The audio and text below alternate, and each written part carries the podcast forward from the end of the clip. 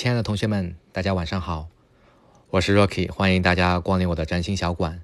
那今天呢，要和大家讲解的就是宫位当中的第十一宫，代表了我们的社团、朋友、人脉等等。那了解我讲解宫位方法的话呢，会知道我讲解宫位的话呢，是按照四象限来讲解的。那一到三宫代表自我的发展，四到六宫代表自我的表达。七到九宫代表自我的扩张，而十到十二宫代表的就是自我的超越。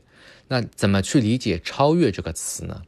你可以理解为说，呃，从如果按照我们去看小说啊，就修仙小说来讲的话，在以前，你可能说我是在门派当中悄悄自我锻炼，然后呢，我就要去参加各种比试，我要去彰显我的实力。然后我行走行走江湖啊，然后去自我的扩张，我可以到更多领域，跨国，意识层面，对不对？我去获得更多的历练。但是到了超越，你就可以理解为你飞仙了，你升到了另外一个世界，上层世界，你会发现完全不一样！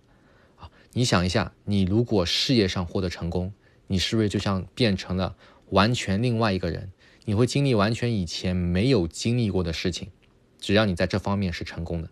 那同样，第十一宫社团、朋友、人脉这些都能帮助你获得新的成长。你通过接纳这些资源，获得这些历练啊，你会变成一个完全的自己啊，完全不一样的自己。这就是自我的超越，超越成为更好的自己。啊，所以十一宫其实对于我们来讲是一个非常重要的宫位啊，重要宫位。我们如果一般去看的话呢，你可以去看你的行星加星座落在十一宫是什么样的样子，就是你在十一宫会以什么样的形象去迸发某些能量。那如果十一宫你的宫位是空宫啊，换而言之就是说你的十一宫当中没有任何的行星去落入的话呢，那就可以去看我们的。宫头星座以及宫头星座的守护行星，那这样也可以帮助我们更好的去分析第十一宫。十宫十一宫非常重要，也是我们可以获得很多资源的一个来源。好的，同学们，那今天的课程呢就到这里为止了。关于十一宫解释非常明确，也非常简单，希望大家可以结合自己的实际去看一下自己的十一宫到底是怎么样的。那下一期的话呢，会讲一个非常有趣的宫位，就是十二宫。十二宫是很多书当中啊，你看十二宫是越看越糊涂的。